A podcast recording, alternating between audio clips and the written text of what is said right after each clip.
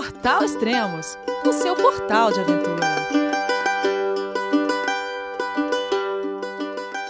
Bom dia, boa tarde, boa noite, bem-vindos ao Extremos, o seu podcast de aventura. Esse é o segundo e último podcast da Transcontinental Race 2016, prova em que o brasileiro Vinícius Martins percorreu 4 mil quilômetros. Vamos falar com ele então.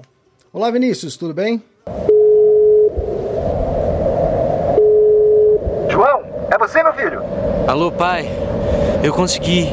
Eu tô no cume do Everest. Eu vi, meu filho. Te acompanhei o tempo todo pela sua página Spot.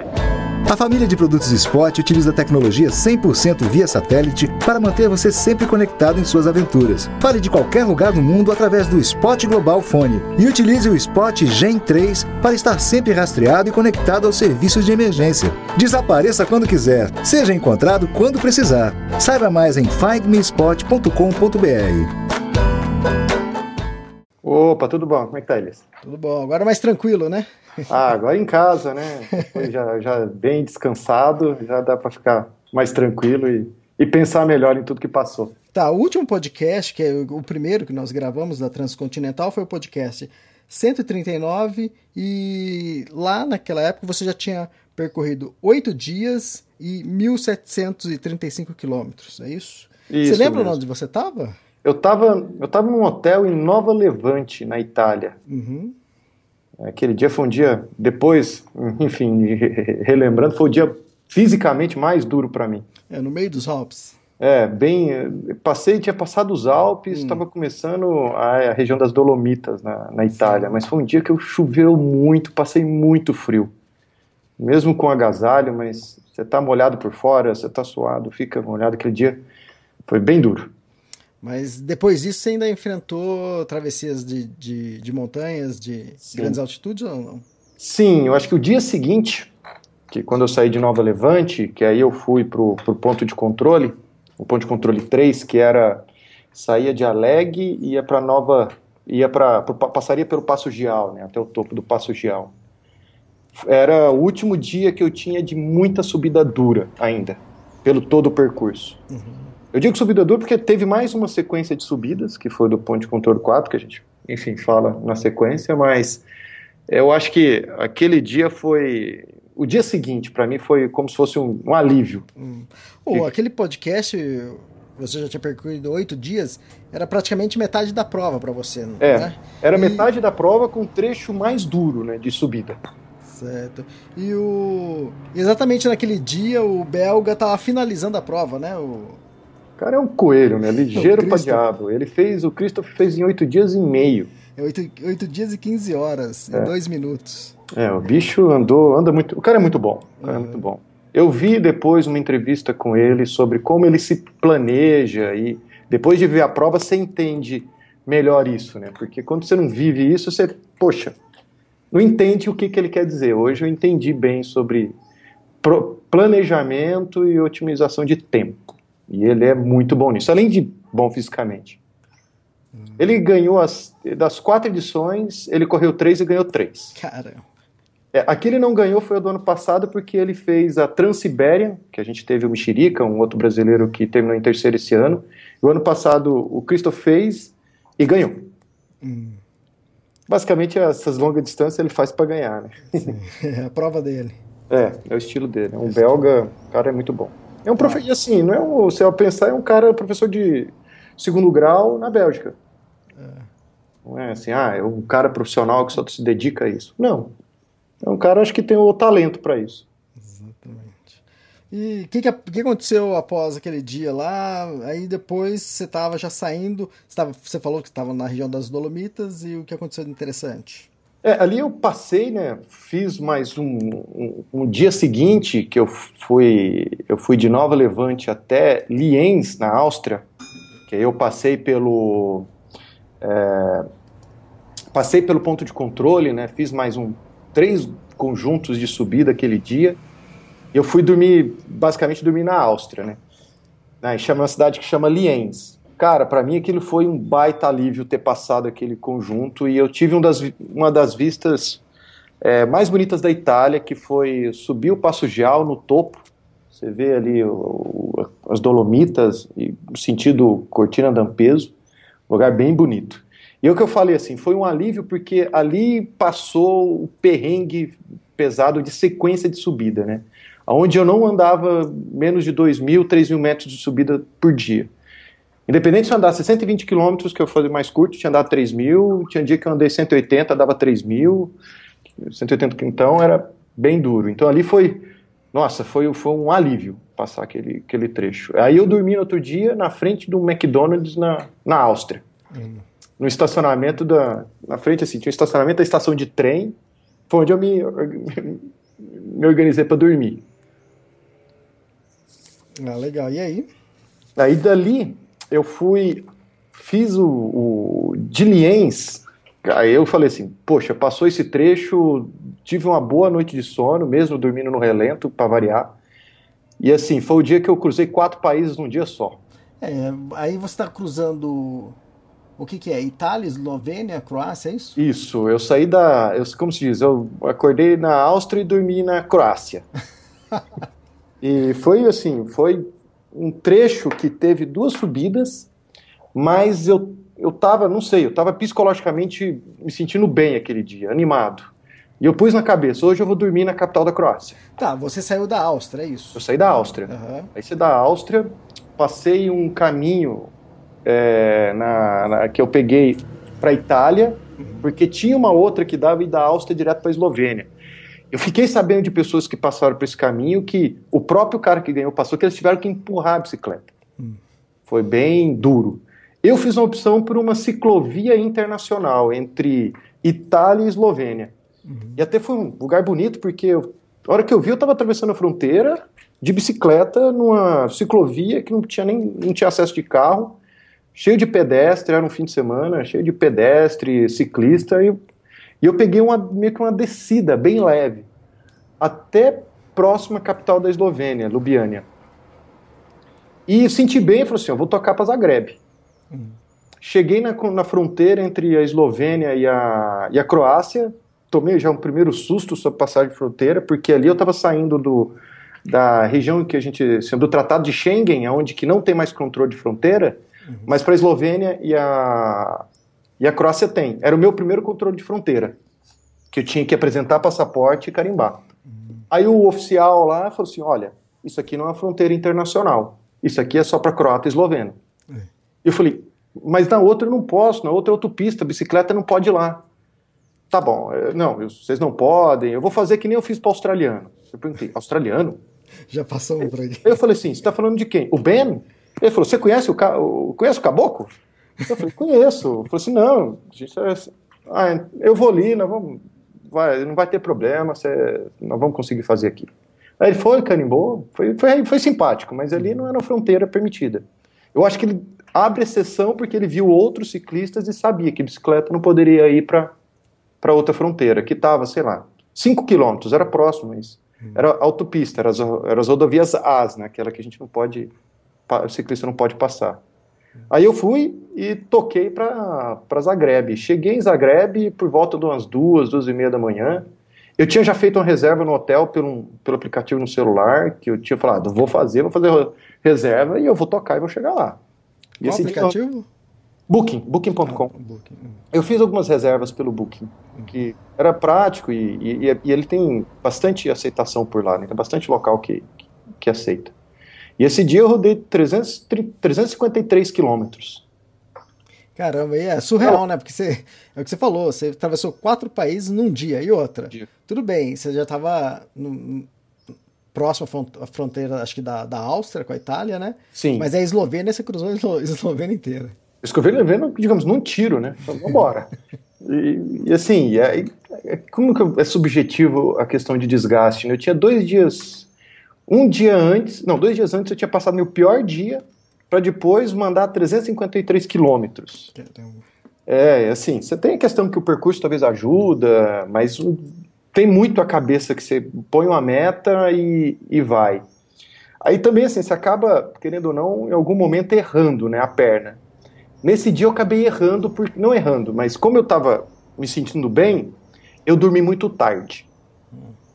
E essa de dormir tarde, eu sempre mantinha minhas 6, 7 horas de sono, né? Então, no outro dia, eu fui sair de Zagreb a quase meio-dia. Então, poxa, eu preciso voltar meu relógio biológico, né? Então, o dia seguinte, eu falei assim, eu vou dormir na Bósnia. E, no, e era uma pernada longa até a fronteira, tinha 170, né? na minha marcação estava dando 180 quilômetros até a, até a fronteira. Então, eu falei assim, ah, eu vou, eu vou, eu vou tentar dormir mais cedo a próxima noite para poder meu relógio biológico manter, né? Eu acordar cedo, os dias eram mais longos, mas também não dormir tão tarde, para deixar a noite mesmo para descanso. Andar à noite acaba que você fica sem. As coisas estão fechadas, você uhum. não tem muita. Fica mais complicado. Aí eu acordei, tomei, comi bem e fui. Aí até passar, chegar na, na, na fronteira da, da Bósnia e eu dormi poucos quilômetros depois da fronteira. E essa fronteira foi interessante porque a Croácia é um país bem, é, bem organizado. Uhum. Você vê pelas rodovias, a qualidade das rodovias. E passar a fronteira da Croácia para a Bósnia era como eu passar, sei lá, viu? Eu tô, eu, eu, é como eu tô andando aqui na Faria Lima e de repente eu dou lá na periferia, é. numa ponte, sabe? A hora que eu já passei, fui olhar o mapa, já teve dois caras num bar já me chamando para tomar cerveja. Aí eu, eu, olhava assim, não, não, vem cá, a gente paga uma cerveja pra você pra você contar a sua história.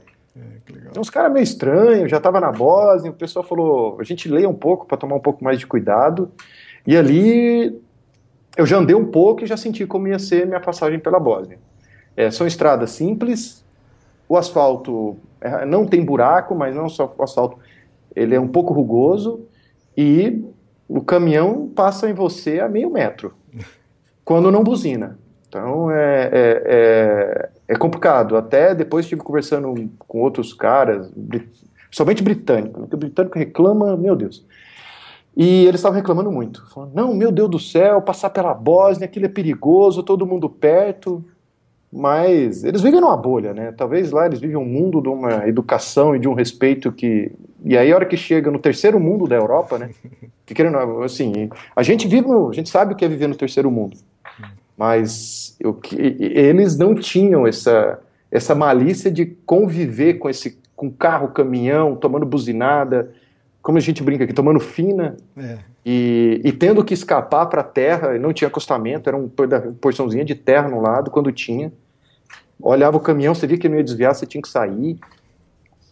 Então você tinha que, tinha que aprender a lidar com isso. E a gente lida com isso no Brasil, né? Então, para mim foi mais natural andar nisso e aceitar isso. Que sim, eu tava, ah, deixa eu voltar de volta para minha realidade aqui. E assim foi. Aí eu dormi, logo na, andei um pouquinho a coisa, eu dormi na fronteira, né, na cidade acho que chamava Gradiska, que fica na, na divisa, já do lado do Bósnio, né? Aí no outro dia eu toquei para dormir em Sarajevo, na capital. Na capital, isso. É, na capital já era uma pernada longa, dali até lá tinha uns 280 quilômetros. E assim, eu passei por muito lugar, é, aí você vê bastante a diferença, né, de, de econômica mesmo. Porque, olha, você vê assim, é bastante área rural, plantação, até aí normal. Mas enquanto eu estava lá no, no lado no lado do primo rico europeu, onde você tinha trator moderno, implemento, a hora que eu estava na Bósnia, eu só via tratores com 40 anos de idade, 50 anos de idade.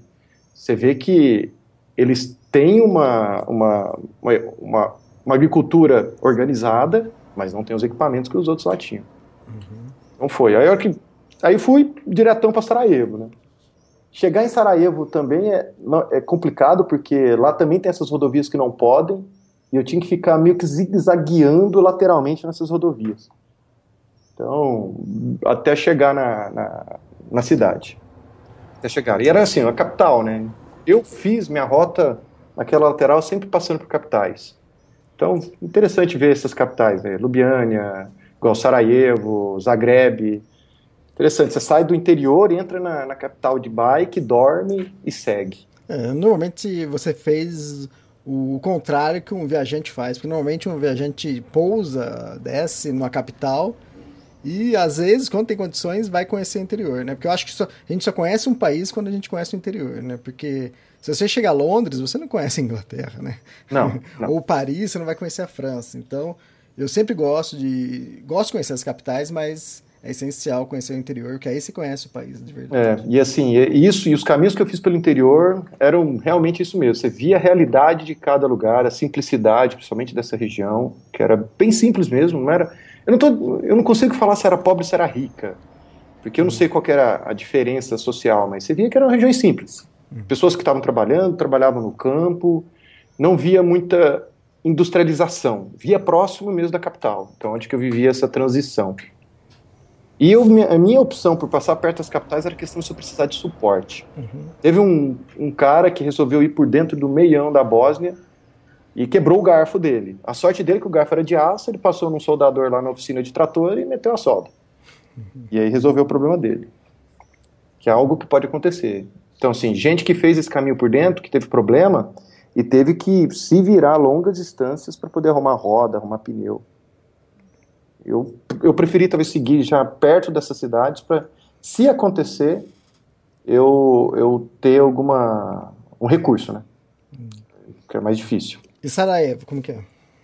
Então, Sarajevo eu passei a noite e saí bem cedo. E eu, passei, eu dormi perto da perto do aeroporto. Uhum.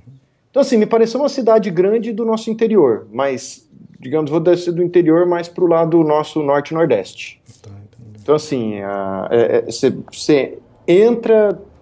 Eu passei, assim, próximo da. grandes avenidas, mas não era aquele negócio pomposo e bonito, não. Algo mais simples. Né? Por exemplo, quando você vai, talvez, Campinas ou vai Ribeirão Preto, essas coisas. Não, é nesse estilo. Uhum. Isso, essas cidades são bem mais desenvolvidas. Uhum. É uma capital, mas ela não é, não é um país muito desenvolvido, então acaba que a capital acaba não refletindo. reflete isso, né? Também não é tanto tão desenvolvida assim. E, por exemplo, eu saí da cidade já numa, numa, numa estrada bem simples, já sentido Montenegro. Então, por exemplo, você pensa, ah, vou pegar uma avenidona larga e... Não, já estou na pista simples, sem acostamento, e já saí da cidade assim. Do aeroporto você já pega. Então, não era, não tem muita infraestrutura, grandes infraestruturas do país, de rodovias, essas coisas. Eles estão construindo, mas eu vi obra, passei perto de obras grandes, mas pouquíssima, pouca rodovia. Tá, e da Bósnia você foi para Montenegro. Você poderia também ter ido pela Sérvia, né? Não, Mas acho não, que pra... ficaria mais longe. Ficaria mais longe, uhum. ficaria mais longe. Então eu fui já direto para Montenegro e eu fiz, eu passei por um caminho que, é, que era meio que um parque, um parque nacional da, de lá, de, da Bósnia. Cara, região bonita assim, já aí começa já uma depois uns vou dizer que talvez uns 50, 60 quilômetros de, de Sarajevo, aí eu já estava, digamos, dentro dessa região que já era muito parecida com Montenegro. E Montenegro foi a região, enfim, foi a região da viagem inteira mais bonita. O país inteiro eu achei muito bonito. Caramba, mais do que os Alpes ali, mais do mais que, do que os Alpes. Áustria. Os Alpes, ele tem uma beleza, mas você vê muita coisa pronta ali. O que, que eu falo pronto? Você tem rodovias bonitas, você tem aquela casinha, você tem a fazenda, você... ali não, ali é um parque que não tem, que é naturalmente bonito. O que, que eu falo naturalmente? Eu cheguei, é, eu saí, peguei esse, é, já um vale, é, imaginando meio um vale na, na, na Bósnia, passei a fronteira, a fronteira foi um negócio muito engraçado, porque era uma estrada meio de terra, meio de asfalto, uma fila de carro, e, e aí eu já vi aquele, seguindo esse vale, né, aí na hora que eu cruzei a fronteira, saí da, da Bósnia foi tranquilo, bateu carimbo, na, em Montenegro já é União Europeia novamente, já é zona de euro, então já é país diferente, já é muito mais organizado. Então, na hora que eu passei a fronteira, eu fiz uma subida é, já, já me impressionou, porque era um baita de um vale que chama Canyon Piva. Até eu vi muita gente no, no contorno, assim, na, na, fronteira, porque tem muito serviço de, de rafting, hum. de muita de corredeira, muito esporte, assim, é, de aventura ali. É, gente com mochila, trekking, várias coisas. Aí eu peguei essa rodovia, já me impressionou o formato que era a rodovia. A rodovia parecia que ela era esculpida na rocha. Hum. Você tinha ela pavimentada de asfalto, mas a lateral era, era rocha e comecei a passar nos túneis. Os túneis não tinham estrutura de concreto por dentro. Era como, se, como se tivesse sido esculpido, cavucado. Uhum. E eu fui seguindo, aí eu sabia que lá tinha uma ponte muito bonita, mas não sabia onde era essa ponte. De repente eu entro num túnel e esse túnel faz uma curva. A hora que eu saio do túnel, eu estou nessa ponte, passando o cânion. Do outro lado da ponta da ponte era outro túnel. que era esculpido em rocha. Não tinha assim, ah, você olha quando você entra em túnel, você tem aquela borda de concreto de entrada. Nada. É rocha. E assim eu andei por até chegar em Plusine, que era o começo do, do quarto percurso de controle, vários túneis esculpidos, vários. E eu entrei em túnel que tinha, é, como se diz, acesso para outra estrada por dentro. Então ele era como se fosse um Y. Entendi. O, o túnel. Tinha uma conexão. Tinha uma conexão e nada de luz. Caramba. De luz. Era escuro. Eu tinha meu farol, então eu estava ligado sempre para passar. E esse canyon era, era, um azul bonito e de repente eu, eu entro numa. Eu passo por cima de uma barragem, que é um lago, que tem o Lago Plusine. A gente foi. Aí eu fui nessa estrada até a cidade, até Plusine, que era o ponto para a gente começar o percurso de controle. Esse era o único diferente. Esse, o ponto para a gente pegar o carimbo, era no final do percurso de controle. A gente tinha que ir até Plusine, até a, a, o restaurante que ele que era definido para começar e de lá seguir. Eu, enfim, vim para essa estrada, para esse lago, eu depois fiquei pensando, poxa, eu vou ter que voltar um pedaço dessa estrada, mas cadê a danada do acesso para ir para Zabilac, né, que era outra cidade? Eu simplesmente não vi. Cheguei na cidade, fui lá, comi, descansei um pouquinho e voltei. Na hora que eu vi, tinha um buraco do lado assim da parede que eu nem tinha me dado conta que era o acesso. Caramba. Era uma baita de uma subida que era um zigue-zague onde os cotovelos do zigue-zague eram túneis de rocha. Caramba. A grande maioria. Então você entrava, fazia a curva por dentro do túnel, subia. E eu andei, sei lá, deve ter pegado uns quatro, cinco braços desse, fora os túneis intermediários. É, você está falando aqui, eu estou olhando no Google Maps, Plusine, é uma região que, que corta um rio, né? E Sim. Aí eu estou vendo esse caminho que você que está falando, que vai, passar, vai atravessar um parque nacional deles também. É, que é o de- Dormitor, Isso. antes de chegar em Zabilac. Esse que eu falei que é a região mais bonita que eu passei. O lugar é muito bonito. Assim, a- o tipo de formação rochosa que tem, é, a, a estradinha no meio, aquela vegetação meio já de altitude, porque ali eu cheguei quase duas vezes a 2.100 metros de altitude. Você sobe, depois você desce no meio, num vale, dentro do, em cima do, do parque, depois você sobe de novo para descer para Zabilac. Esse lugar eu achei muito bonito, muito bonito. Assim, pare, é algo meio inexplorado. Tinha bastante em cima, é pastor, ovelha, é, é, alguns criadores de, de gado, mas tudo muito assim artesanal. Uhum. Até chegar em, em, em Zabilac no, do outro lado, que é onde era o ponto de chegada, né? Desse dia, que é o, onde eu dormi também. Eu dormi num, num albergue que tinha lá. Tá, e é bem, bem na margem do, do parque, saindo do Uhum. parque. Tem até um. Ele fica assim. Esse parque, se você for ver, ele é alto. E nas duas, do- das duas bordas dele, uma você tem o Canyon Pive, do outro lado você tem o Canyon Tara. Que aí você vê mesmo, ele, ele é cortado por esses rios e sobe o, todo o maciço. Que até depois, lendo, é o que dá o nome para o país, né? Porque o, o, o, o nome do país na língua deles, lá se eu não me engano, é Crona, Cronatora, Cronacara, uma coisa assim, na língua deles. Pra gente é Montenegro, porque essa região, ao- bem longe, você vê como se fosse vários é, ó, montanhas negras, né? Talvez deve ser da época da colonização, ou da- deve ter sido romano, e aí da onde que veio esse nome em, em latim, ou, enfim, na- em outra língua. Que a gente conhece como Montenegro, mas eles têm o nome deles, que eu não sabia pronunciar. Ah, legal. Como quase tudo lá eu não sabia ler e nem pronunciar.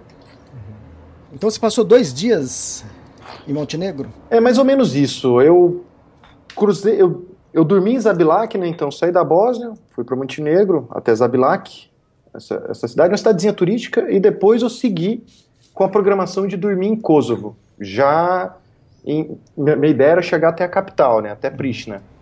E, e foi, enfim, foi outro dia, um, outro dia duro, porque começou a chover, uma chuva gelada.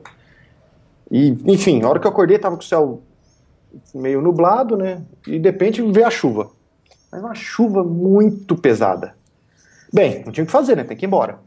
Tomei o café, passei essa posad... esse, esse albergue não tinha café da manhã, fui até um meio com uma padariazinha local, comprei comida e, e, e fui embora na chuva. Só que assim, quando eu desenho minha rota e usando ferramenta para desenhar a rota, dependendo das, das vezes, ela te otimiza pelo um caminho mais popular ou mesmo um caminho que ela acha que tem menos subida. Uhum. Bem, estava olhando meu mapinha ali no Garmin e fui seguindo. Eu fui seguindo o asfalto principal que tinha.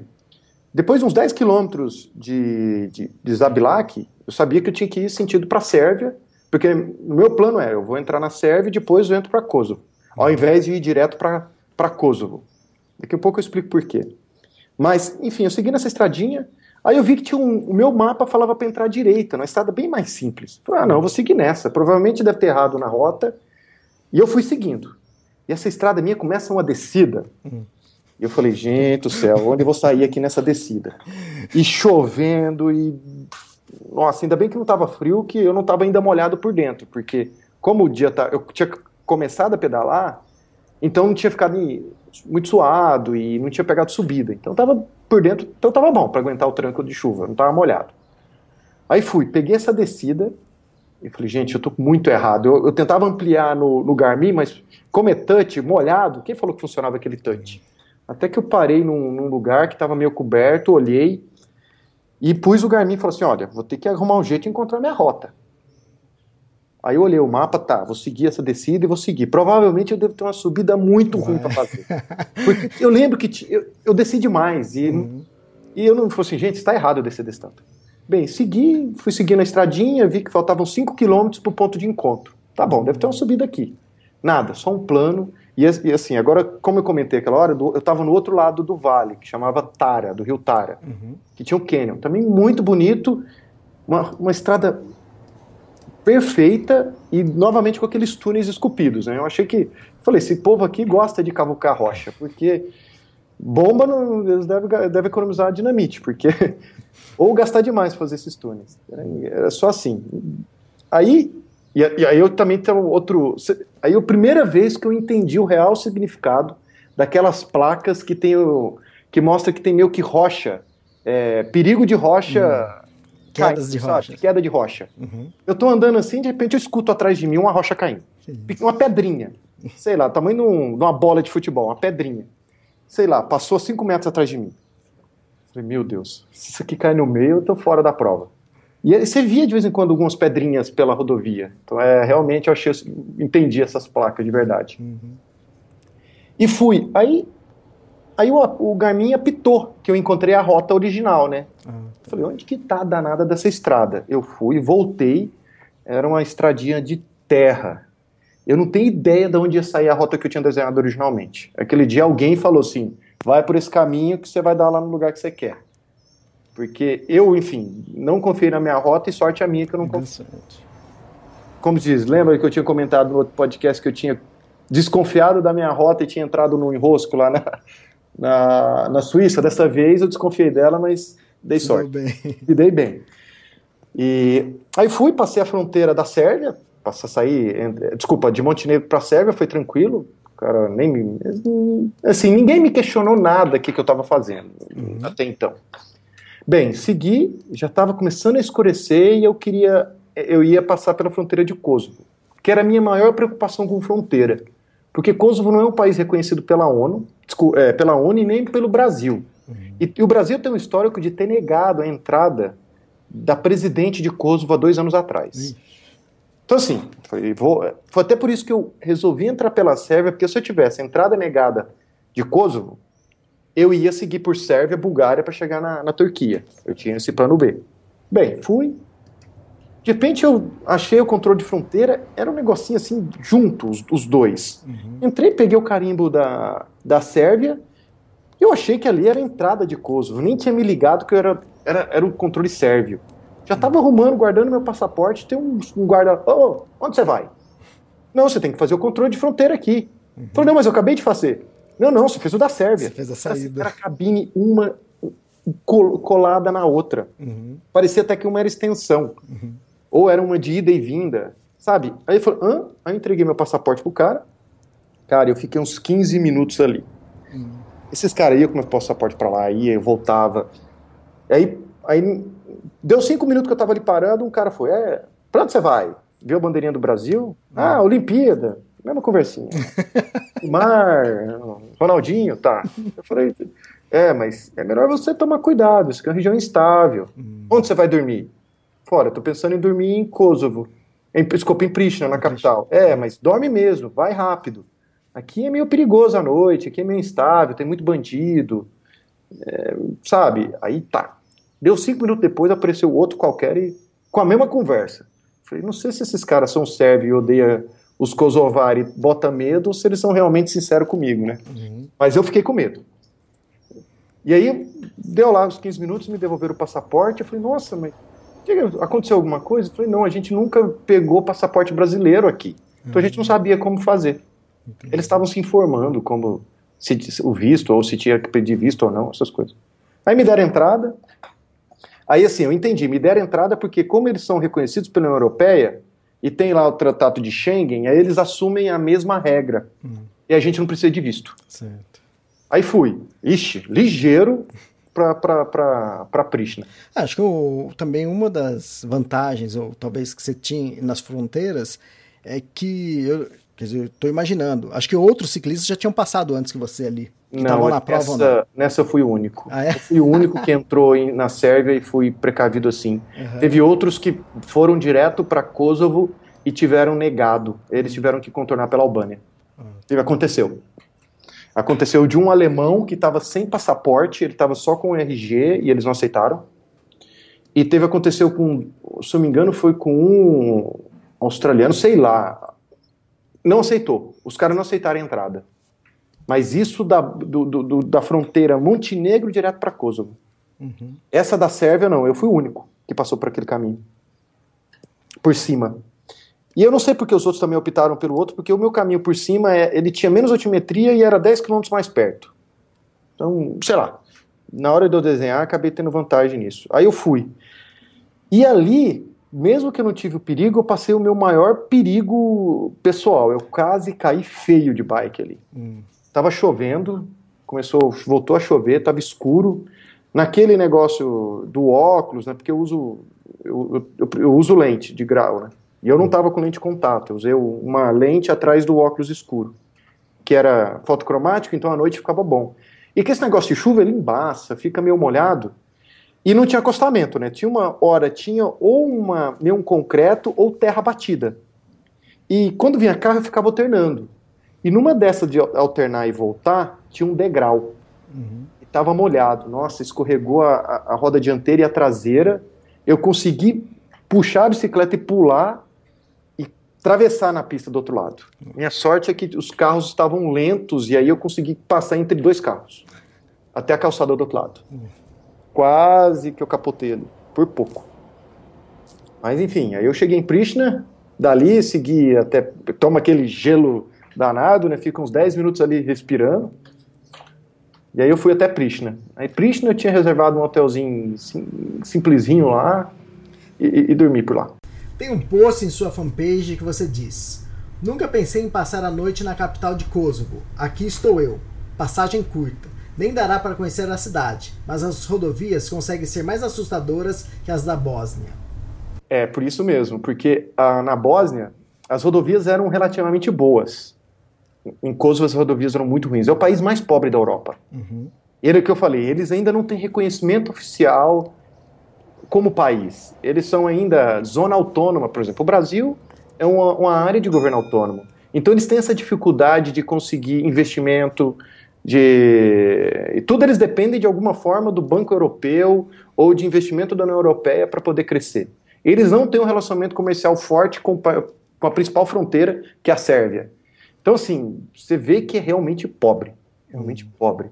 É que nem assim, eu me lembrei quando eu fui fazer o Brasil Ride, cruzei a Bahia, o interior da Bahia e o norte de Minas Gerais, sabe? Um negócio que você vê que não tem dinheiro. Uhum. Diferente do que eu falei da Bósnia, que você não sabe, ali é claro, não tem dinheiro. É, legal. Mas foi as, tanto a Bósnia quanto o Kosovo foi os lugares onde eu parava, posto de gasolina, que tinha os melhores lojas de conveniência e as pessoas mais simpáticas para te atender. Isso é, foi eu interessante eu, desses dois países. Eu disse que eu identifiquei, e acho que você também falou isso de outros países também, que você nunca imaginava estar ali, conhecendo aquele país.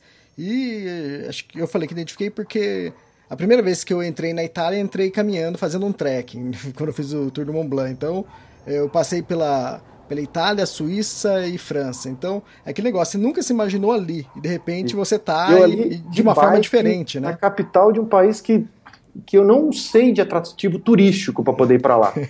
e nenhum atrativo tá bom, eu estou trabalhando, vou precisar fazer uma viagem para Pristina. Uhum. Não tenho isso na cabeça. Você não ouve empresas grandes, que você vai ter que então, assim, é, é, foi uma das coisas mais fantásticas da viagem, foi aquilo que a gente comentou, poder a, ir de um país a outro de bike, conhecer o interior e ainda por cima poder ir para uma capital. Uhum. Tudo, assim, de repente eu estou pedalando, não tem nada, quase capotei, poxa, estou na capital. Aí você vê a capital... Uma coisa que eu vi de diferente de Pristina, de, de, de Sarajevo, é que a capital parece que ela está melhor, uhum. é de infraestrutura sabe, as ruas bem sinalizadas, ruas, é, rodovias novas chegando na, na capital. Isso eu vi, bastante rodovia em construção indo para lá. Mas enfim, é um país ela é bem pequeno, bem pequeno. Eu passei ali assim bem rápido também. Andei um pouquinho à noite e no outro dia já toquei direto para para Grécia, né? Foi um dia também que cruzei mais três. Outro dia foi um dia que eu cruzei três países. Tá, depois de Pristina, você entrou para Macedônia, foi isso? Entrei para Macedônia uhum. num tiro, né? Porque uhum. eu tive até uma, uma brincadeira. Durante eu brinquei, né? Eu, o vento estava me levando para Grécia. Uhum. Eu saí de Pristina, tive meu único problema mecânico da prova inteira, que não foi nem foi um problema. A hora que eu saí de Pristina, eu peguei uma subidinha na saída, uma, uma avenida com quatro pistas de cada lado, é quase um uma rodovia de, de saída. Meu pneu traseiro furou. Mas como eu estava com selante, ele era tubeless, não ando com câmera, ele vedou, só enchi e ficou bom. Eu falei, poxa vida, já estou saindo daqui, os pneus já me dá problema. Hum. Mas ainda bem que ele vedou na hora e fui. E fui embora. O vento era muito plano, é, um vento nas costas que ajudava bastante. Então, rapidinho, digamos assim, eu cheguei na Macedônia. E a Macedônia é um país estreito também. Então, do jeito que eu já entrei, eu segui, passei pela capital, por Escópia. Foi interessante a capital, porque a capital ela tem muita história. Porque, enfim, querendo, Macedônia já foi todo o império ali helênico, né? Grécia, Turquia, tudo já foi dominado pela Macedônia. Então eles têm muita história.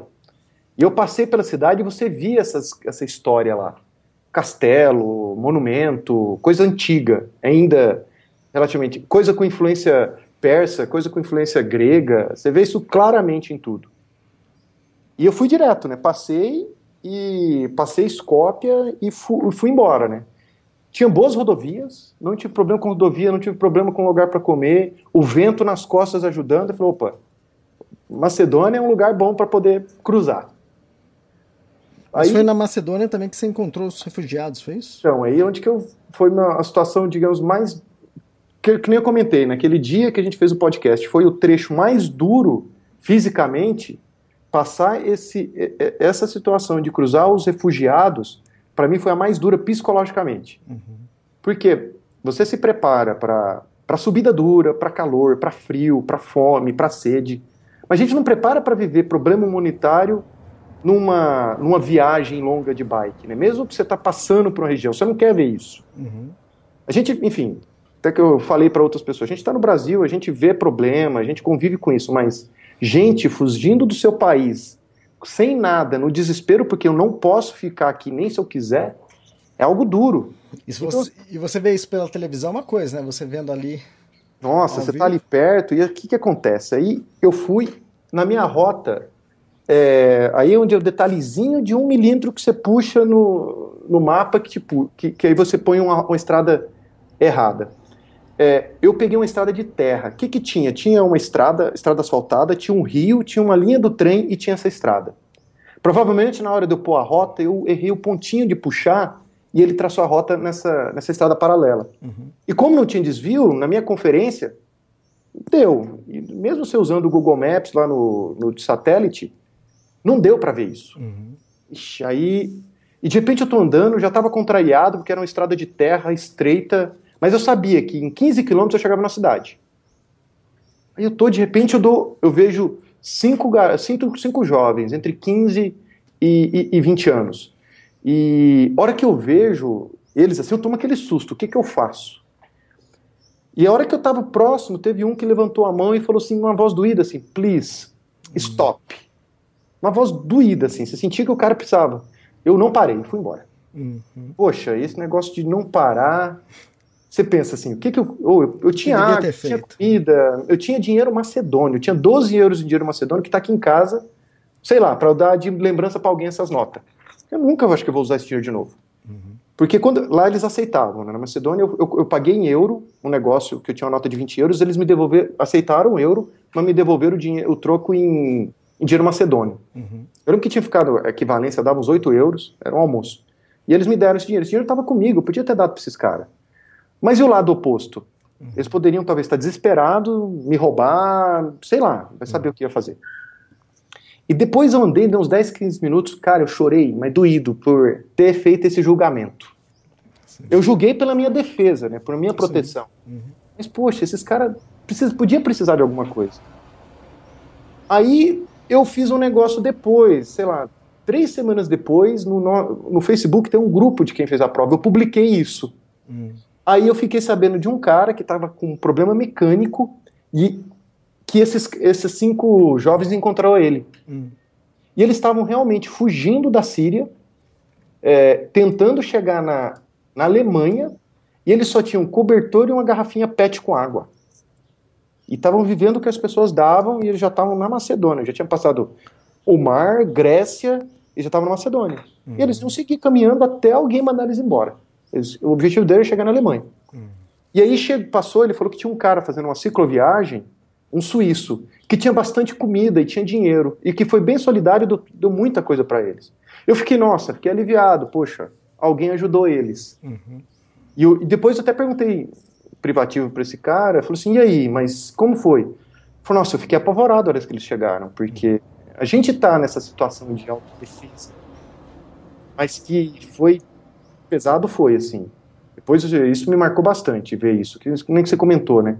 Ver na TV, ver aquilo, ver, saber do negócio dos barcos, mas é, mas você vê cinco que conseguiram passar, sobreviver ao país, sobreviver à, passagem, sobreviver a passar pela Grécia, fugido, né? Porque a Grécia tá eles estão tocando todo mundo para fora.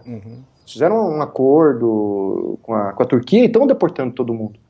E tava ali, dá uma, enfim, você sente, poxa, realmente isso é doído.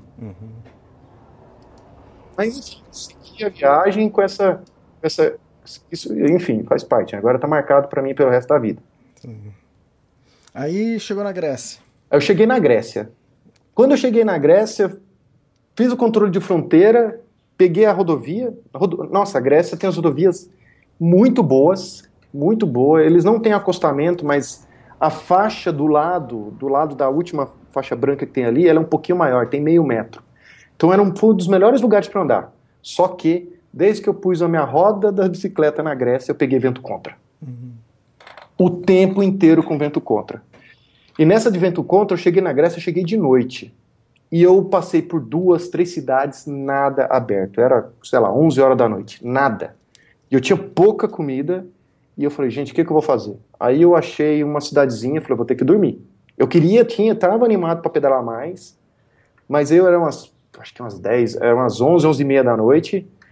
Eu vi um parquinho de criança, encostei minha bicicleta no gira-gira, peguei o banquinho que estava ali e dormi. Desde então eu não dormi mais em hotel. Os outros, essa noite, a noite seguinte, eu já não dormi mais em hotel, dormi por conta. E no outro dia de manhã, acordei, fui, achei a primeira cidadezinha, parei meio num restaurante, ver se eles tinham comida, não tinha. Pedi uma coca e, uma, e um café para dar uma acordada. E ia procurar, sei lá, um supermercado, alguma coisa. Aí veio uma senhorinha toda cortês, me deu cinco peras. Nossa cinco peras aquela hora da manhã. Já tinha comido tudo minhas coisas. Que felicidade foi aquilo. Aí você vê como que é a cortesia do interior, né? E eu vi muito, muito parecido o jeito do nosso interior lá. O jeito das casas, tudo. De cidade- de cidadezinha do interior do Brasil. Esse trecho que eu passei pela Grécia. Aí eu, enfim, consegui, fui, passei no supermercado e depois tinha muito mais coisas para fazer. Aí até um postei isso, né? Cara, foi, é, foi, foi bem legal quando eu cheguei num alto assim e vi o mar. Nossa, chegar na Grécia no mar de bike Isso é um negócio que eu nunca esperava fazer na minha vida. É, você chegou a postar. Nunca imaginei chegar no Mar Egeu, na Grécia, de bike. Surreal. Já foram 13 dias, 16 horas e quase 3.600 quilômetros. E assim, você já tem aquela expectativa, tá acabando, né? Uhum. Aí eu fui, passei em Cavala, que era o nome da cidade, comi bem, segui. Do... Quando eu cheguei no. Vi um posto de gasolina, era noite, eu vi que tava tudo escuro, falava, arrumar um jeito de dormir nisso. Era um posto de gasolina abandonado e dormi no fundo dele lá. Foi a última noite da, da, da digamos, da que eu passei e procurei algum, algum lugar para dormir. Tá, Cavala já é uma cidade de beira-mar. Já é beira-mar, mas aí eu subi, é, eu, a, a, enfim, a rodovia não poderia seguir, né? Uhum. Aí eu meio que a gente e ali era meio, eu não sei se era um parque ou se era um lugar que era um pouco alagado. É, aí eu fui até que eles chamam de, de chante, os chante, os ante, eu não sei qual é a pronúncia certa. E, e eu segui. Na Grécia tinha até um negócio engraçado. Na Grécia eu já conseguia ler as placas. É porque eu sou engenheiro, né? E quando eu fiz matemática, cálculo, tudo aquelas coisas, era tudo letra grega. Hum. Então, como você sabe que a, a, letra grega, o nome dela, então, por exemplo, a hora que você viu um delta, opa, começa com D. A hora que via Rho, você sabe que era R. Sei lá, depois de um dia eu já comecei a ler placa. Eu não entendi o que estava escrito. Tem umas letras contrárias também. Hum. Era um negócio engraçado. Então eu cheguei em Zante. Zante foi onde eu dormi e de Zante eu toquei. Aí eu passei em Alexandre, em Alexandre Poli, tudo com vento contra. É, lá eu comi um, lá eu comi o tal do, do pita giros, que era o conheci o verdadeiro churrasco grego. Ah, é verdade. Né? Pedi lá, eram, eles parecido com o nosso ou não? É parecido. Uhum. Eu achei que não fosse, viu? Eu achei que esse, aqui era coisa de marketing de, de, de 25 de março. Aqui. Não, é que pão francês, você chega em Paris e não encontra pão francês, né? Não, não existe. É, é, baguete. E é, torta holandesa também já ouvi dizer que não, não existe. Não existe lá. lá. eu também ouvi falar. e torta alemã. Exatamente. Mas o tal do churrasco grego é igual. É igual. É, é igual, fica lá, o fogo no fundo, girando. Só que o que eu gostei lá é que lá é completo, né? Você tem o pita giros, que é um pão deles, que é bem próximo ao pão sírio. Eles fazem isso, tem um, um molho que é o tatsik, coloca carne, batata, cebola e enrola isso. Hum. Cara, a hora que eu cheguei lá, eu mandei dois, e é grande o negócio. Comi dois e ainda peguei um outro para levar. Falei assim, não, vamos embora. E aí tinha, também passei no supermercado, comprei outras coisas. E, e fui, falei, não, hoje eu cabo isso aqui. É, e esse então seria o último dia, então? Foi, foi meu último dia. É, como diz, finalmente, né? Uhum. É, esse dia eu estava visualmente cansado, é porque, porque, como eu tinha dormido dois dias no relento e acaba ficando sem tomar banho, você acaba não tem aquele descanso propriamente dito. Mas aquela vontade de acabar é, é, é não, não te controla, né? Então fui mesmo com vento contra, mesmo com psicológico pesado, porque subida, subida e frio eu acho que não é tão ruim quanto o vento. Uhum. Que esse vento realmente, a hora que você parava, ele te segurava. Eu tinha uma, tava usando um aplicativo que chama Wind. Ele dava, ele, esse, isso é bom para quando você vai fazer viagem, alguma coisa, para ter ideia de vento. Uhum. E eu olhava, cara, ele dava o vento contra o tempo inteiro até eu chegar numa cidade na, na Turquia que fazia que, que minha rota virava. E, enfim, a hora que chega, eu sabia, a hora que eu chegasse nessa cidade e eu passava a rota, eu, o, eu conseguiria, poxa, o vento vai mudar pelo menos para lateral. Hum.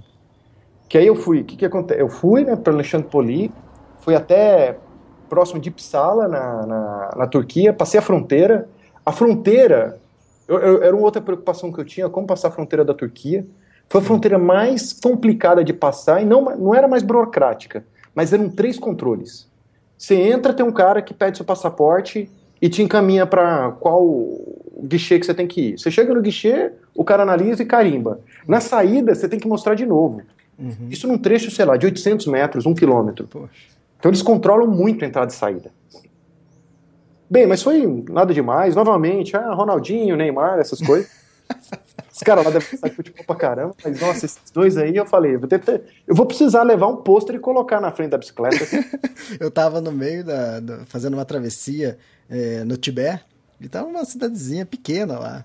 E eu parei num lugar para comer alguma coisa e, e a menina perguntou pra mim de onde você é, né? Aí eu fiz o mesmo que você. Ronaldinho, a menina, não. Pelé, não. Carnaval, não. Falei, ferrou, cara. Esse lugar eu não vou ser bem-vindo. Falei, Brasil, não, cara. Eu desenhei no mapa, desenhei o mapa mundo, mostrei o Brasil, ela falou, não. Aí é complicado. Aí eu vou dizer pra você que você tava, tava ruim. Eu não, pelo menos todo mundo conhecia. Todo mundo lá gosta de futebol, né? E eu tinha esses dois, esses dois camaradas aí que sempre me ajudou.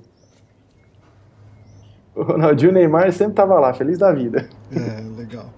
O... Aí Aí já na. Aí você Turquia. já na, na, Turquia já. É, já entrei na Turquia. Cara, Turquia, como eu falei, que eu tava feliz com essa rodovia da Grécia, quando eu entrei na Turquia era o melhor dos mundos. Eu Sério? peguei quase só pista dupla, praticamente a rodovia dos bandeirantes aqui no Brasil. Uhum.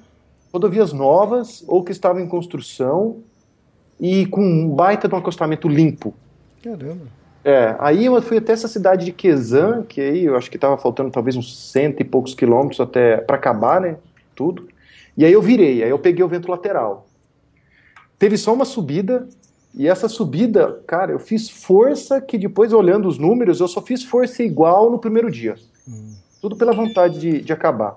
Porque eu sabia que depois dessa subida vinha uma descida e o vento ia, ia para as costas. Nesse dia eu andei 42 quilômetros em uma hora e cinco. Eu andei quase 40 km por hora direto durante uma hora. Hum. Com esse vento nas costas. Uhum. Empurrando. Nossa, tava um, uma beleza. Uhum. Que aí eu. Que, onde que eu ia dar nessa que tava me ajudando? Até Galípoli. Que era o lugar que eu tinha escolhido para fazer a travessia do, do, do Estreito de Dardanelos. Para passar para o lado, digamos assim, eu saí do lado europeu para ir para o lado asiático, né, da Turquia. É, porque a Turquia é o único país que pertence à Europa e à Ásia, né? Que tem os dois lados. Porque, tudo bem, a Rússia, ela, ela é europeia, né? Ela é não, isso, a por, Rússia... Por mais que ela, ela, tenha o território todo na Ásia, quase, mas a Rússia é europeia. A e Turquia a Rússia, tem essa e a divisão. Turquia, a Turquia, ela não é, né? Ela é... Ela, eu, eu tive isso tudo tentando também entender como que a situação, hum. ela não é europeia, ela é um lado europeu. Uhum. É, diferente, é diferente da Rússia. A Rússia é Europa. Isso. Independente se 70% do território é continente Ásia. Isso. A Rússia é Europa. Uhum. Já a Turquia não. A Turquia é meio meio a meio. Meio, meio, isso. Eles têm, parece que, uma alguma coisa especial com a Europa, porque ele pode. Coisa política aí. Isso. Mas quando eu cheguei em Galípoli, o que, que, era a minha programação? Né? Quando eu programei minha rota? Que teria duas. Teria, você tinha três é, ferry boats autorizados pela organização. Um ia de Galípoli para Lapsec, outro ia de Eceabate para Chanacalé, e tinha um outro que era, que, eu acho que é Kili, deixa eu, estava até consultando, Kili, ba, Kili Bahir para Chanacalé. Tá, a, o, o, ponto final, a chegada seria em qual cidade? Chanacalé. Tá. É até difícil pronunciar, porque ele é um C cedilha, a, a escrita, é bem diferente. É, e esse, todo mundo tinha, grande 90%, 95% do pessoal que tinha concluído tinha feito a opção para pegar um, o ferryboat mais estreito. Tá, mais esse próximo de, já Mais próximo. Que ele tinha o tempo de travessia de 15 minutos. Uhum. Só que assim, eu fiz uma escolha assim, eu vou chegar em Galípoli, eu vou ter que esperar o ferryboat, vou ficar meia hora dentro dele e depois eu vou pedalar 34 quilômetros. De Galípoli, a outra rota aqui até Quilibahir, ela tem 45 quilômetros. Poxa, eu não vou pedalar esses 11 quilômetros a mais. Eu, eu não vou fazer isso. Uhum. Eu vou parar em Galípoli, vou descansar 40, 50 minutos do tempo de espera mais dentro do barco e vou andar 11 quilômetros a menos. Uhum. Quase, depois eu fui ver, parece que dos 135 que terminaram, parece que só 11 fizeram essa, essa opção. A, a eu fui, o, é, eu fui o primeiro a ganhar posições nessa história. Eu ganhei duas posições.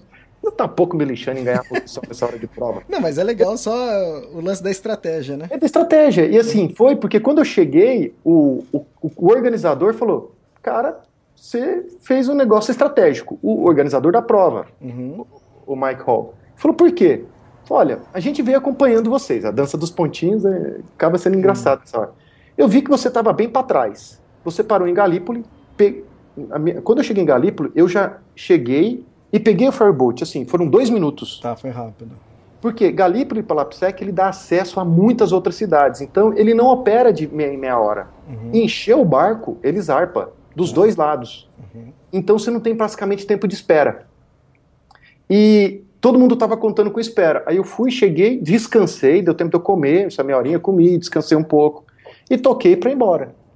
Só que quando os caras chegaram lá nesse lá em Quilibarri, eles não eles tiveram que esperar o barco chegar, esperar encher para sair. E a hora que eu vi que eu estava 20 minutos para trás, eu cheguei quase 50 minutos na frente. Ah, interessante.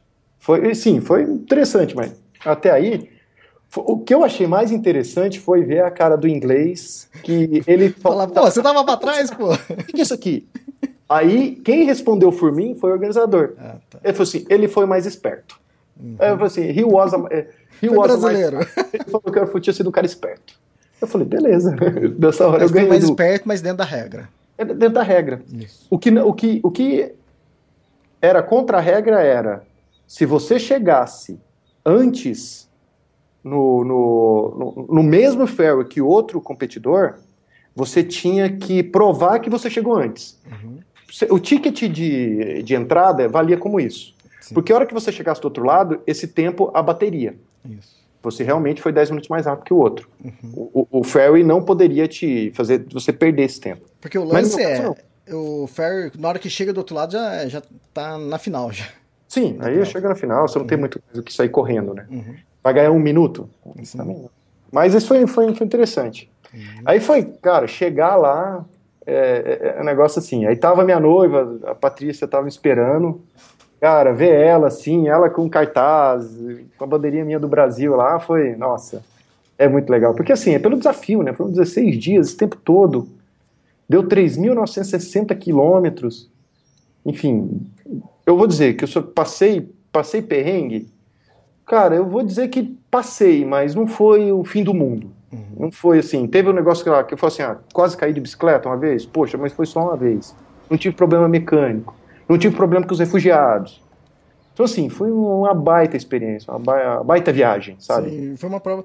É, você completou em 16 dias, 1 hora e 55 minutos, foi isso? Isso, foi isso. Fantástico. É, assim, poderia ser mais rápido? Sim, se eu tivesse ido bem mais leve. Então fica como lições aprendidas. O esquema do bikepacking uhum. ajuda demais. Uhum. Eu levei muita coisa que eu não usei? Sim, eu levei.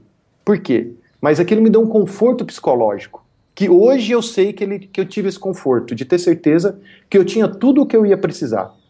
Eu não precisei de tudo? Não. Eu precisaria se fizesse de novo? Não precisaria. Então hoje eu deixaria em casa. Uhum. Eu deveria ter parado em um lugar e mandado pelo correio? Sim, mas eu nem pensei nisso. Sim. Poderia fazer. Muita gente, alguns fizeram. Quando passou os Alpes, mandaram as roupas de frio embora. Entendi. Mandaram o saco de dormir embora. Eu não fiz. Então, assim, são coisas que eu aprendi. Experiências. Experiências, assim. Ah, pretendo fazer outras provas de ultra distância? Cara, depois que você é picado por isso, você se programa para fazer. e nesses 16 dias, quantos países mesmo você atravessou, você lembra? 14. 14 países, que 14. fantástico. Isso, é, isso, isso é um negócio que tem essa na cabeça. Foram 14 países, é, seis línguas oficiais e seis moedas oficiais. Aí tu, como é que faz com dinheiro? Cara, você anda com euro lá é aceito, anda com cartão de crédito é aceito. Então, não é assim, você não está indo para um lugar como você comentou lá, eu não estou indo para o Tibete, uhum. lá para o Tibete. Não, eu também não estava tão, tão isolado assim. Sim, e, e, e, não é o propósito da prova você fazer tão isolado assim, né? Uhum. É pelo Sim. caminho. Você finalizou a prova no dia 14 de agosto. Sim, Aí depois 14... teve uma festa? Chegou para a festa ou não?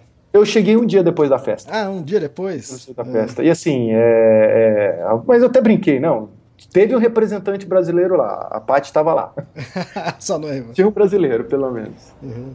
E, mas a festa foi, foi interessante. Mas teve. Aí depois que eu. Durante a prova que eu descobri. Mas eu já tinha programado minha viagem, digamos, pós-prova. É, eu já tinha programado. Mas a festa legal acontecia na terça-feira. Uhum que é, no, se eu me engano, no dia 18. Não, eu não lembro aqui, deixa eu ver. Não, é no dia 16, que é a festa que quando fecha o ponto de controle, que a grande maioria termina depois. A festa do dia 13 é a festa para quem termina rápido, Sim, entendi. para quem termina até 15 dias. Uhum. Eu, eu, eu tinha a programação de fazer em 14, que era para chegar na- no dia 12. Sim.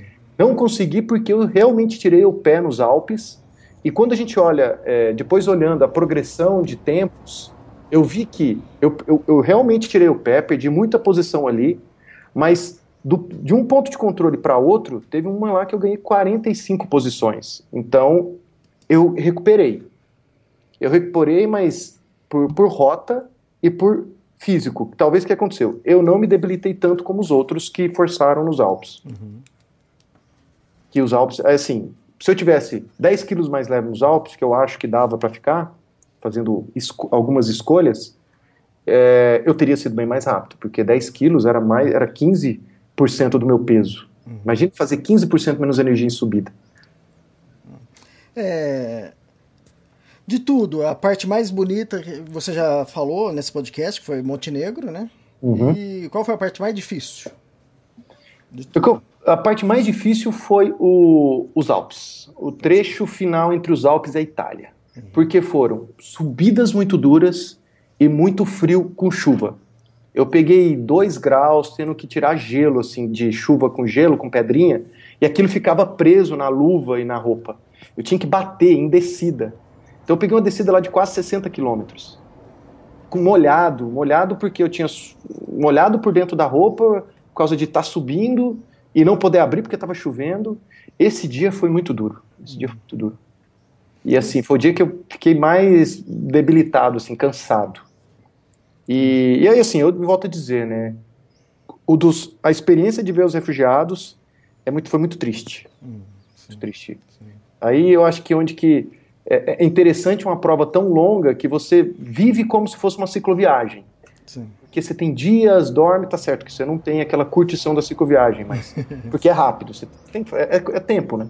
Mas você tem oportunidade de ver isso. Numa prova desenhada, você não teria oportunidade de ver isso. Sim. Porque na prova desenhada, tudo vai passar por um lugar seguro, perfeito e que vai trazer segurança para todo mundo. Nessa, a organização tentava ajudar com segurança, mas o caminho é a opção de quem está pedalando. Eu que pedalei, eu que escolhi. Então o risco era meu. E eu vivi esse risco. Tá certo que não sofri, não tive problema, mas é, é, é, eu, eu volto, hoje eu vejo diferente a- a- na, na TV ou no jornal quando fala de refugiado. Hoje eu vejo bem diferente.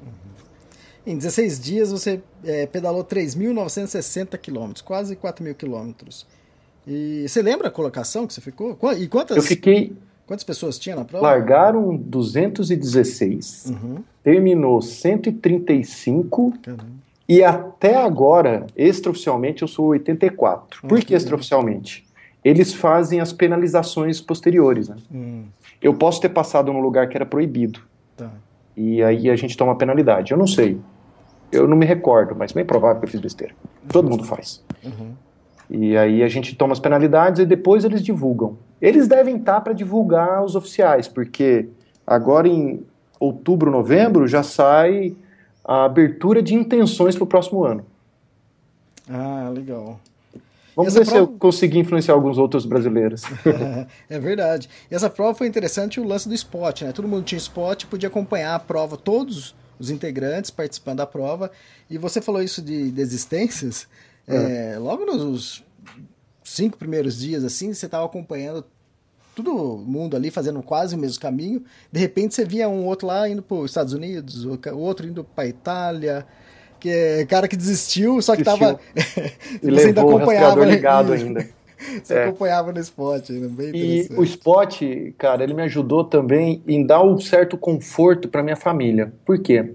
Família e, e, e, consequentemente, ele para amigos. Uhum. Que eu, eu fiquei um bom tempo sem celular. Até quando a gente estava, até você me acompanhou, cara, valeu. Você, assim, perguntar, isso a gente acha que não, mas uma mensagenzinha que qualquer amigo manda, alguém pergunta, a gente Legal. fala.